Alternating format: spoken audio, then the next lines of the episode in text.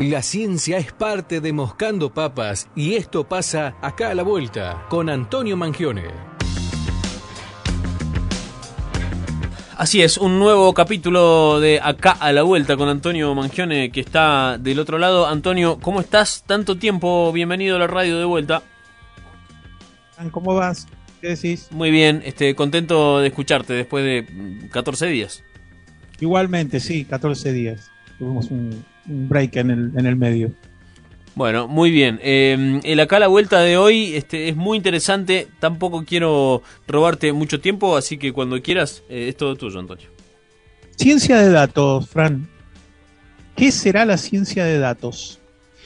Vos sabés que hace un tiempo largo atrás, a nivel mundial, se empezó a desarrollar eh, desde el punto de vista estadístico el análisis de los datos, no simplemente el análisis de los datos como se hace normalmente en la investigación, que se ha desarrollado desde hace mucho tiempo estadísticos para hacerlo, programas y, métodos de análisis estadístico de datos o de base de datos, esos que son manejables en un laboratorio a campo.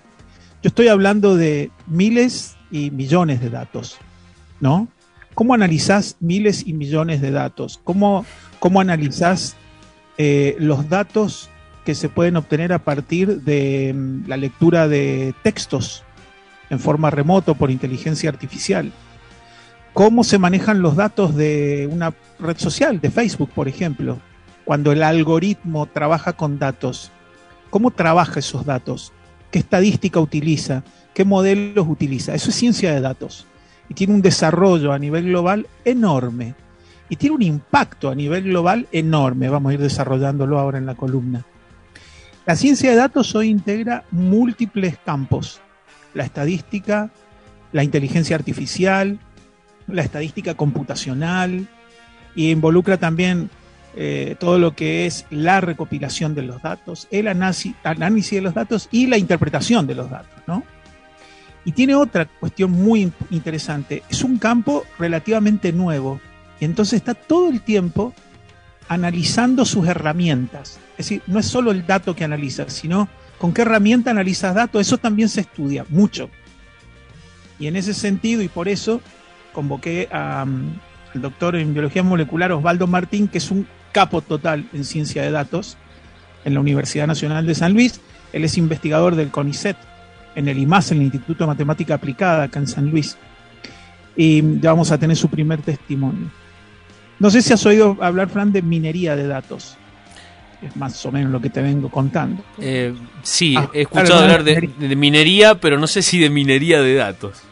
Sí, minería de datos, con el mismo criterio de ir y rascar y extraer datos que están o encriptados o que son difíciles de acceder o que son infinidad de datos y por lo tanto es muy difícil capturarlos y procesarlos en tiempos reales, ¿no? En tiempos realistas. Por ejemplo, se hace minería de datos para conocer el, eh, precio de los valores en la bolsa. Con el Bitcoin ni te imaginas la minería de datos, que trae hasta problemas ambientales, la minería de datos por Bitcoin. Mira, de esa minería te hablaba que he escuchado y no sabía que traía problemas ambientales. Esa, esa exactamente. Eh, saber, por ejemplo, se hace minería de datos con infinidad de datos en redes sociales, Em, se utiliza minería de datos hasta en, el discurso y, en redes para poder reconocer tipos de discursos, narrativas y conductas en redes sociales. Por ejemplo, acá mismo en, San Luis se estudian distintas formas de escribir, ¿no? Que podrían acusar perfiles este, de abusadores, etcétera, ¿no? Eso para eso también se utiliza la ciencia de datos. Y ni hablar de los avances que se han hecho con minería de datos y con ciencia de datos en la medicina, en la bioquímica molecular, en la biología molecular, ¿no? Eh, los impactos en negocio, en medicina, en el control de procesos, en el control de la distribución este, de mm, alimentos, eh, eh, la correspondencia, envíos, etcétera, es enorme. Me gustaría que escucháramos este primer audio de mm, Osvaldo Martín, donde comenta quiénes son y qué hacen acá en San Luis en torno a la ciencia de datos.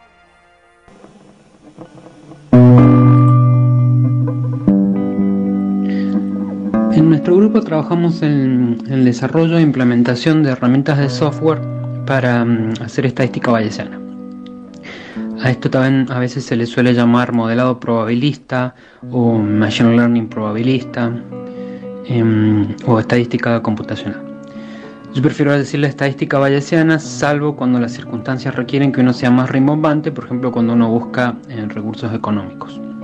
Em, prefiero el término estadística bayesiana porque me parece que es más, más claro y representativo de lo que hacemos. Em, ¿Por qué hacemos estadística bayesiana? Porque es una teoría que provee de mucha flexibilidad para eh, analizar problemas. Usando el mismo marco conceptual, el mismo marco teórico, es posible pensar y resolver problemas típicos como regresiones lineales, ANOVA, etc. y cuestiones más modernas em, como redes neuronales y procesos gaussianos. Todo esto tiene aplicaciones que van desde la detección de ondas gravitacionales eh, o modelos epidemiológicos a sistemas de, recomendación típicos de, plataformas de, streaming, eh, vehículos autónomos o otro tipo de cosas que es, usualmente se le suele llamar em, inteligencia artificial. Así como la teoría de Bayesiana es muy flexible, para que sea realmente útil en la práctica se necesitan de herramientas computacionales. Es algo que no se puede resolver en general para problemas eh, de interés eh, con lápiz y papel. Eh, entonces necesitamos estas herramientas computacionales que hagan simple escribir estos modelos, resolverlos, es decir, encontrar una solución a, lo que el modelo mm, describe, analizar los modelos para entenderlos, criticarlos, porque eh, normalmente suelen tener eh, problemas. Es difícil crear un modelo útil mm, de cero, digamos, y iterar el proceso, por lo mismo que dije antes. Iterar para tratar de, mejorar y encontrar un, modelo que mejor ajuste el problema o el proceso que uno está, tratando de, entender. Em, para después de todo este proceso lograr lo que em, lograr el resultado final que sería un paper, un informe técnico, eh, un, producto de datos, etc. Nosotros nos centramos en escribir algunas de estas herramientas eh, y como estas herramientas pueden ser muy complejas, es difícil que un grupo reducido de personas eh, logre herramientas de calidad. Por lo que todo nuestro trabajo está vinculado a proyectos de software libre, en el que no solo participa nuestro grupo de San Luis, sino personas que están distribuidas eh, por todo el mundo. Actualmente en nuestro grupo colaboramos con tres herramientas de software libre, cada una de ellas vinculada a distintos aspectos de, la estadística bayesiana. Bien, primer testimonio, Antonio, en, en este caso, eh, Osvaldo Martín. Osvaldo Martín, onda medio el arquitecto de The Matrix, ¿no? Así, medio inquietante. Digamos, estos son los chabones que hacen el programita. Ahí tiró un par de cosas que no, no me voy a detener mucho, pero nombró estadística bayesiana, para que se den una idea. La, la, estadística bayesiana viene de Thomas Bayes, que fue un estadista, un matemático inglés del 1700 1702, 1760 vivió. De ahí estamos hablando. Ya el tipo ahí tiró un nuevo concepto en estadística que fue muy resistido durante mucho tiempo y hoy se utiliza. Te cuento para qué, Fran. ¿Viste que eh, tu correo electrónico decide qué correo vale spam y cuál no? Sí. Eso se hace, eso esa decisión se hace con estadística bayesiana, por ejemplo. Hay valles por todos lados, valles con B alta, ¿no? Es B-A-Y-E-S.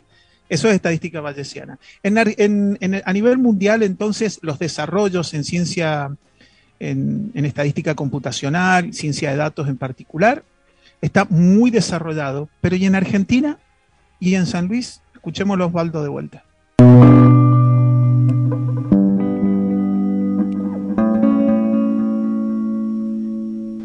Tradicionalmente Argentina ha tenido un buen desempeño en áreas como la matemática y áreas teóricas de la informática física. Supongo que en parte por la larga tradición académica y en parte porque estas áreas son mm, en general más robustas, requieren pocos recursos económicos, entonces son más robustas a crisis económicas.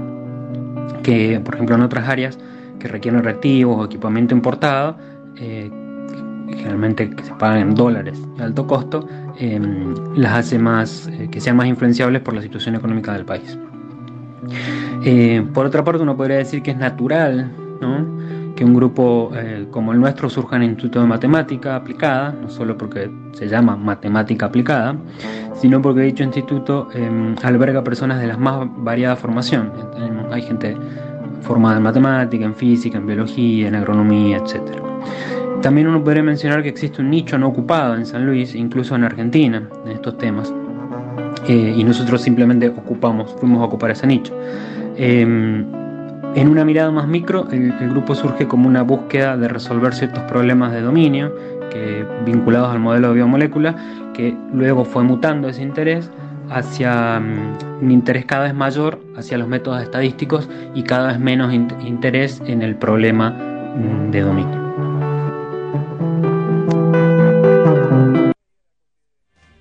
Segunda parte de Osvaldo Martín. Sí, Sí, ahí quería aclarar, eh, Frank, a, qué, se refiere con dominio. Cuando él dice dominio es, nos interesa un dominio disciplinar particular, ¿no? Como por ejemplo podría ser conocer cómo es la estructura de una biomolécula, ¿no? De una molécula biológica.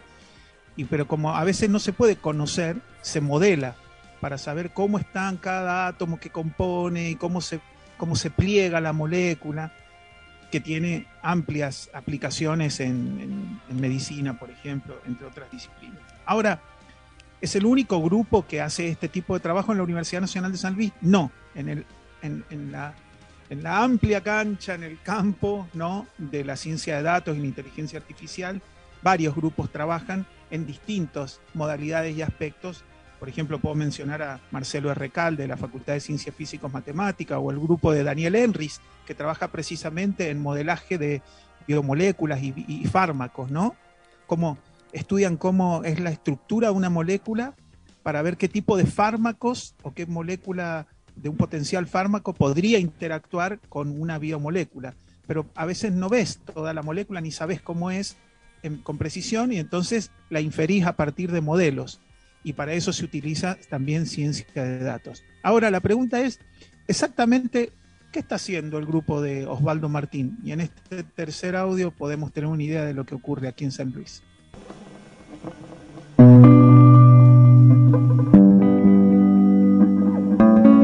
El grupo como tal, es decir, este grupo centrado en hacer mm, estadística bayesiana y los aspectos computacionales, es de relativa mm, reciente formación diría que es poco antes de iniciar la, pandemia, por lo que todavía estamos ensayando propuestas y tratando de encontrar formas de trabajo que nos resulten útiles y productivas.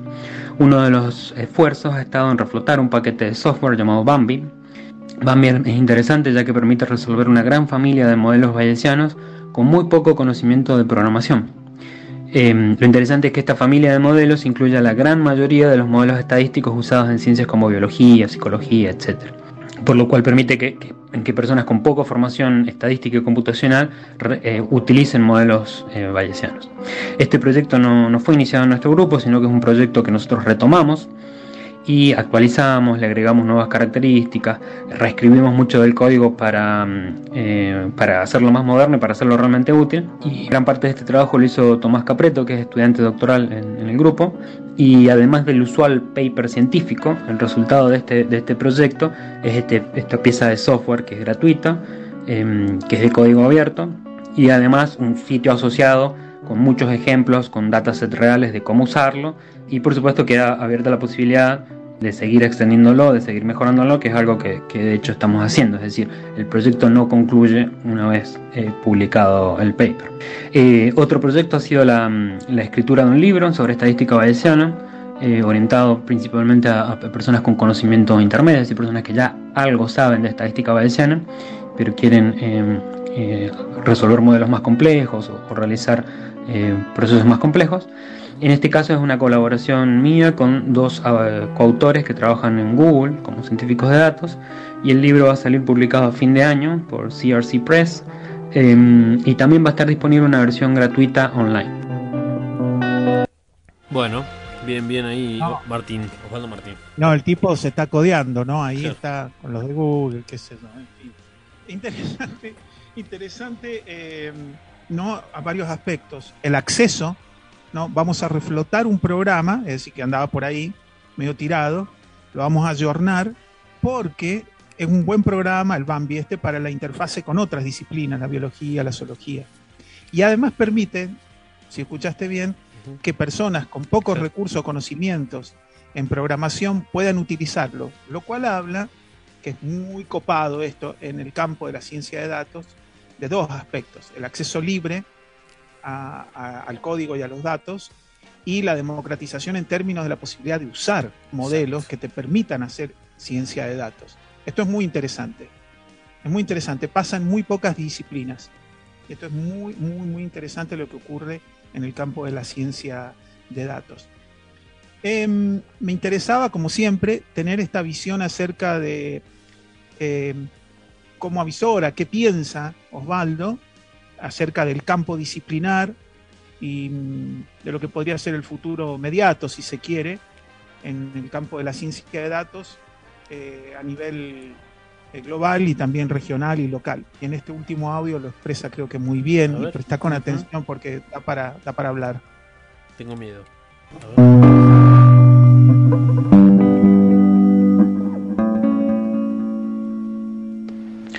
La estadística bayesiana, la estadística computacional y la ciencia de datos han tomado mucha fuerza en todo el mundo en los últimos años y Argentina no escapa a esta tendencia. Eh, aunque diría que el crecimiento podría haber sido más rápido y, más homogéneo en el territorio. Algunas universidades han logrado lanzar programas de grado o posgrado, por ejemplo la UBA, la Universidad de San Martín, la Universidad de Córdoba. Eh, en San Luis tuvimos una especialidad eh, de la que participé em, y luego hubo algunas conversaciones para eh, programas de maestría, de doctorado o de grado en ciencia de datos o en matemática con orientación en ciencia de datos o disciplinas similares, eh, pero los apoyos fueron muy fragmentados. La mayoría de las personas estaban preocupadas por mantener sus cargos o sus potas de poder em, y había poco apoyo institucional, por lo que los esfuerzos terminan estando en unas pocas personas con intereses genuinos que al cabo de un tiempo se cansan de pelear contra la inercia del sistema y las miradas que básicamente se centran en su propio pupo. Cuando eso se le suma a la crisis económica iniciada en, el 2018 y luego la pandemia, se hace difícil, además de entusiasmar a gente joven. Las habilidades para investigar en estos temas son las mismas que se pagan mucho mejor en el sistema privado argentino o incluso en dólares en el exterior. Es más, muchas veces se pueden conseguir trabajos desde Argentina, es decir, sin necesidad de emigrar. Este efecto de depresión eh, no es único de Argentina, se da en todo el mundo e implica un reto para el sistema universitario mundial, pero la situación económica en Argentina y la inercia institucional del sistema argentino agregan dificultades para resolver. Bien, Antonio, este, la conclusión de eh, Osvaldo Martín al respecto, ¿no? Sí, la ciencia no está exenta ni de disputa ni de tensiones y, arrancar con un campo disciplinar en desarrollo en Argentina no es fácil y digamos y, no ha sido necesariamente fácil en la Universidad Nacional de San Luis tampoco o en su filiación con CONICET y a, la Universidad Nacional de San Luis. Eso por un lado. Y por otro lado, lo que está planteando Osvaldo, eh, lo que significa este tipo de encuadre disciplinar y las oportunidades laborales que genera, que se está transformando en un desafío para todas las universidades eh, a nivel global. Eh, digámoslo con todas las letras, ¿no? Una persona probablemente eh, todavía no egresada de la Universidad Nacional de San Luis, con alguna experiencia en programación, ya sea porque inició alguna de las carreras afines, hoy podría estar trabajando perfectamente antes de recibirse por un monto cercano a los 150 mil pesos. ¿No? Que es el sueldo de un profesor titular con máxima antigüedad en la universidad. ¿Se entiende de lo que estamos hablando, no? un campo laboral este, eh, claro. abierto. Un campo laboral abierto, muy bien valuado, por otro lado, con egresados o, o a veces ni egresados que salen de la universidad con docentes pagos como la remuneración que va a recibir alguien que todavía ni siquiera tiene el título. Con posibilidad, como decía recién Osvaldo, de este, hasta trabajar para eh, el exterior. Exactamente, y eso plantea un desafío porque está, está muy bien pago, estará bien pago, está, eso está perfecto, nadie se queja de eso. Pero empieza a generar asimetrías ¿no? enormes hacia el interior del campo de la formación, casualmente. Y eso es un desafío a nivel global y me pareció interesantísimo que él lo trajera a colación. Y todo esto ocurre a nivel global, pero también ocurre acá a la vuelta, Fran, y lo quería compartir con ustedes. Antonio, muchísimas gracias por el acá a la vuelta de hoy, muy interesante, como siempre. a ustedes, un abrazo. Un abrazo, que estés muy bien.